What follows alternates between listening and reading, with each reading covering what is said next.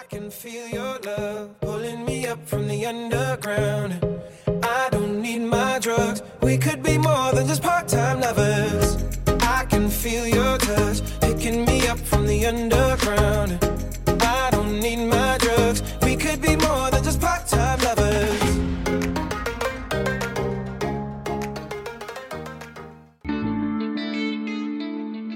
Hello，各位听众小伙伴们，大家好呀！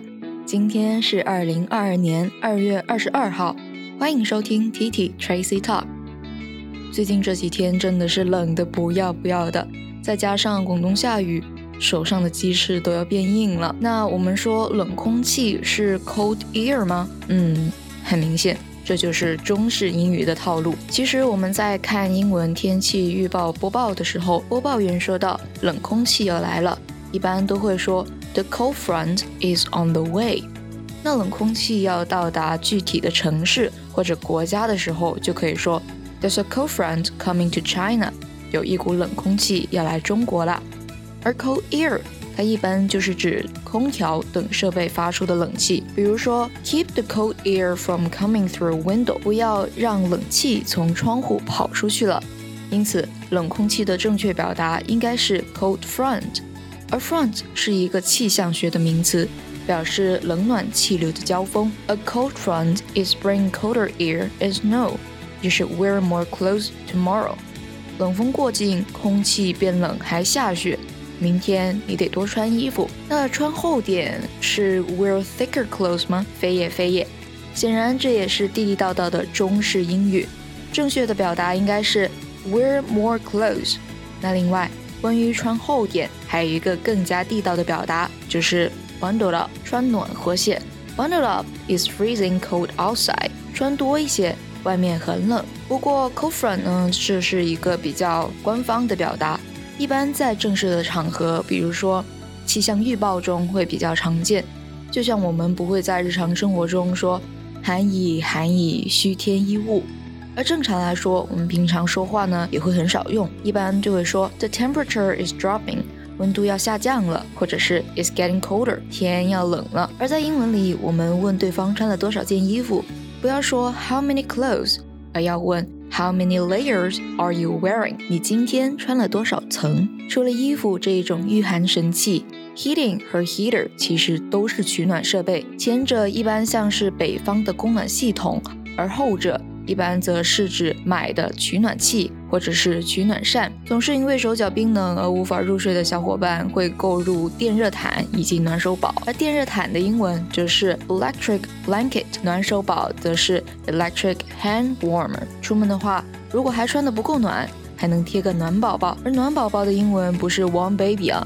而是 Baby Warm Patch，还有一个保暖技巧和养生技能并存的神器，就是保温瓶 Thermos。那天气寒冷，小伙伴们一定要做好保暖工作呀。OK，那话不多说，我们马上开始今天的节目。Wants to learn about what's going on in foreign journal or magazine? Let's listen to TT Tracy talk. 前天。历时十六天的二零二二年北京冬奥会圆满结束了。在这场盛事上，全世界人民都见证了所有运动员们的努力与奋斗。中国带动三亿人参与冰雪运动的目标的实现，是北京冬奥会给予全球冬季运动和奥林匹克运动最重要的遗产。可以说。是二零二二年北京冬奥会的第一块金牌。在对冰雪运动全民高涨热情，你想不想也试一试呢？一起来学习今天的文章吧。听到后面，小溪还会给大家推荐值得入手的冰雪运动哦。带动三亿人参与冰雪运动，将成为北京冬奥会最重要的遗产。Involving people in winter sports called legacy of games。三亿人参与冰雪运动，将是北京冬奥会给予全球冬季运动。以及奥林匹克运动的巨大贡献，三亿中国人的参与将为冬季运动带来积极改变。北京冬奥会之后，全球冬季运动将截然不同。这是国际奥委会主席巴赫接受记者采访时说的。During its bid for the 2022 Winter Olympics, China made a commitment to the international community to engage 300 million people in ice and snow activities, and recent statistics show that the country has achieved this goal。那在申办二零二二年冬奥会过程当中呢，中国曾经向国际社会做出了带动三亿人参与冰雪运动的承诺，而最近的数据则显示，中国已经实现了这个目标。那这里我们可以看到。Made a commitment to 是一个短语，向什么做出承诺？Engage in 参与投入。The successful efforts to involve more than 300 million Chinese people in snow and ice activities is the most significant legacy of the Beijing Winter Olympics to the global winter sports and the Olympic movement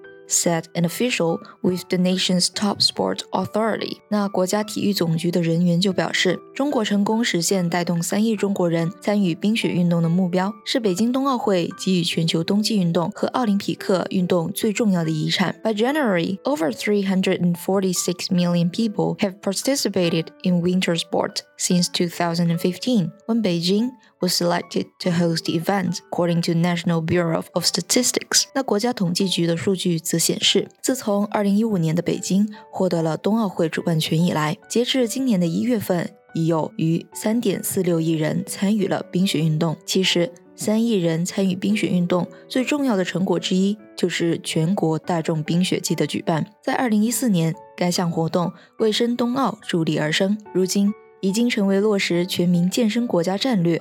推广普及冰雪运动的品牌活动，每届冰雪季活动都能吸引数千万人的参与，满足了群众冬季多样化的健身需求，在推动带动三亿人参与冰雪运动中发挥了引领。和带动作用。那值得一提的是，全国大众冰雪季举办地也逐渐从北方地区向南方地区转移，从传统冰雪地区向非传统冰雪地区转移。这本身就是冰雪运动走出山海关的有力佐证。The country has also greatly boosted investment in winter sport infrastructure, equipment manufacturing, tourism. in winter sport education. The data showed that China now has 654 standard ice rinks, 803 indoor and outdoor ski resorts. 那我国呢，还大大增加了对冰雪运动基础设施、装备制造 冰雪旅游和冰雪运动教育的投入。数据显示，现在全国已有六百五十四块标准冰场和八百零三个室内外各类滑雪场。The number of snow and ice leisure tourism trips in 2022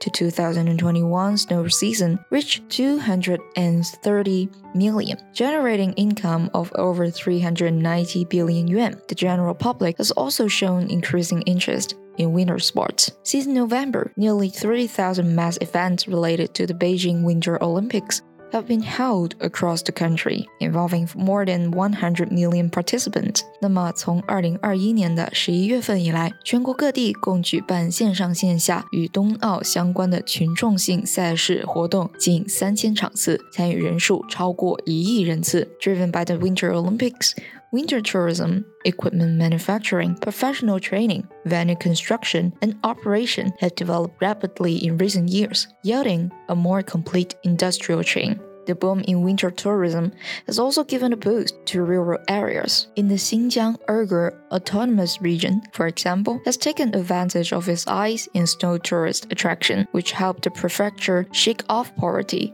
by March 2020。那这一个 shake off poverty 就是实现脱贫。那冰雪运动的繁荣发展 还推动了乡村振兴。举个例子，新疆阿勒泰地区就通过打造冰雪旅游胜地，在2020年3月实现了贫困县摘帽。The country has also independently developed some high-end winter sport equipment, including an innovative snow wax truck that waxes the ski of athlete to maintain performance。那这里的 high-end 呢，就是高端、高级的意思。In recent years, China has explored new technologies and advanced stimulated ice and snow, built portable ice rinks, and introduced dryland curling and roller skating to attract more people to winter sports. The popularity of winter sport has expanded from regions rich in ice and snow resources to the whole country and is not solely restricted to winter. These measures have not only boosted the development of winter sport in China,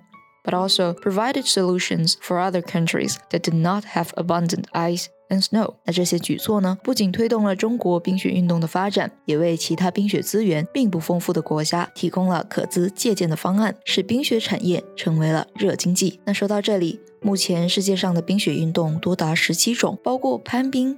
冬泳、跳台滑雪、冰上赛道、雪合机、雪地制棒比赛、雪地风筝、铲铲车竞速、冰球、冰下潜水、冰壶、摩托雪橇、狗拉雪橇、滑雪板滑雪、冰上赛车。滑雪运动和滑冰。Winter sports include competitive sport or non-competitive recreational activities played over the surface of snow or ice. Traditionally, winter sports were only played in the cold areas during the winter season, but the artificial snow and artificial ice allow more flexibility. Are you looking for some great ways to enjoy and being active with your family in the winter? But need some idea regarding the best winter sports? Well, we have just the perfect list for you. 那在今天节目中呢，小溪就给大家盘点了几种可以入手的冰雪运动，而且部分项目还能不受气候的影响。 There are many wonderful activities you can engage in. 那我们一同来亲身体验一下冬奥运动员们的快乐吧。当然，注意安全是最重要的哦。Number one, snow kiting.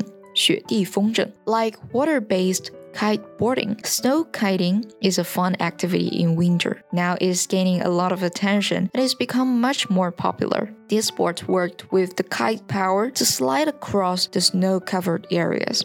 In addition, inflammable kites are the most common types of kites used today, but the most recent kites are racing foil kites. Over the time, with new technology, no kiting is getting better, and the experience of participating in sport is getting much better and more secure. However, this sport requires high energy levels, so overlaying yourself could lead to a burning sensation after a while. Therefore, wear your warm clothes for cold winds and not too much. Number 2. Ice hockey. 冰球 Ice hockey is one of the best winter Olympic sports and is played in many parts. However, ice hockey can only be done if you master the art of skiing, as it involves some tricks and movements. In addition, ice hockey is a sensitive sport and many people get into it. But on the other hand, hockey skating is a fun way to do the same sport just for fun and not play a competitive match. The typical NHL 全国曲棍球联合会 ice hockey game has 60 minutes of play, splitting in three 20 minute positions. There's also a 17 minute interval behind the first and second slot. Like many other winter sports, ice hockey also needs to be protected and guarded due to hard snow and board areas. Number 3. Curling. 冰壶 Curling is a spectacular Winter Olympic sport that involves sliding large stones towards the target, but at the same time, your team sweeps the way in front of it with brooms like intense housekeepers. Therefore, there's a surprising amount of tactical nouns going on with friction and angles. That's the nickname chess on ice. 所以呢，这种运动就被称为就像冰上的棋子。And number four, snowboarding. 滑雪板滑雪. Snowboarding is one of the best winter sports that is worth a try. The sport involves gliding down on snow-covered terrain using a snowboard usually attached to the rider's feet. The main difference between snowboarding and skiing is that snowboarding does not use poles, and most people use soft boots for flexibility. Since the 1960s, the sport have received more attention as many people run the snowboard in winter. In 1998, snowboarding was introduced at the Winter Olympic sport and thus became world famous. Number 5. Skiing 滑雪运动 Skiing is a sport that involves moving over snow using a pair of long, flat runners called skis attached to your shoes or boots. Moreover, skiing is a means of transport using ski to glide on snow. Variations of the purpose of skiing include basic transport, a recreational activity, or as one of the best winter sports. Furthermore, many types of competitive skiing events are recognized by the International Olympic Committee and the International Ski Federation. And the last one, ice skating, 滑冰. Ice skating is the sport of gliding across an ice surface on the blade fixed to the bottoms of shoes known as skates. This basically is the most popular winter sport for the majority of people that may be of any gender or age group. Likewise, it is a fun activity with the kids, one of the silly activities to try after a few drinks, or a fantastic innovative date idea. Ice skating is a great fun sport for anyone, including children and adults alike. However, if you are a bit unsteady on your feet, make sure you take a good friend you can desperately climb to before planning for ice skating. 那最后我们来总结一下 Every sport is popular for its unique characteristics, and every sport requires you to be well aware of a risk factor. So, before anything, play with safety measures on the head. 安全第一，安全第一，安全第一。重要的事情说三遍。微信搜索 Tracy 崔小溪，点击菜单小溪播客就能获取节目文稿以及更详细的英文学习解析。Alright。This is the end of the teaching topics。那么在下一环节 public speaking and debate，我们将会讨论 举办奥运会的利与弊。Are the Olympic Games on overall benefits for their host country and cities? Stay tuned. 还没有听过瘾吗？想要继续收听精彩的内容吗？记得 subscribe 订阅我们的频道，时刻留意更新哦。This podcast is from TT Tracy Talk.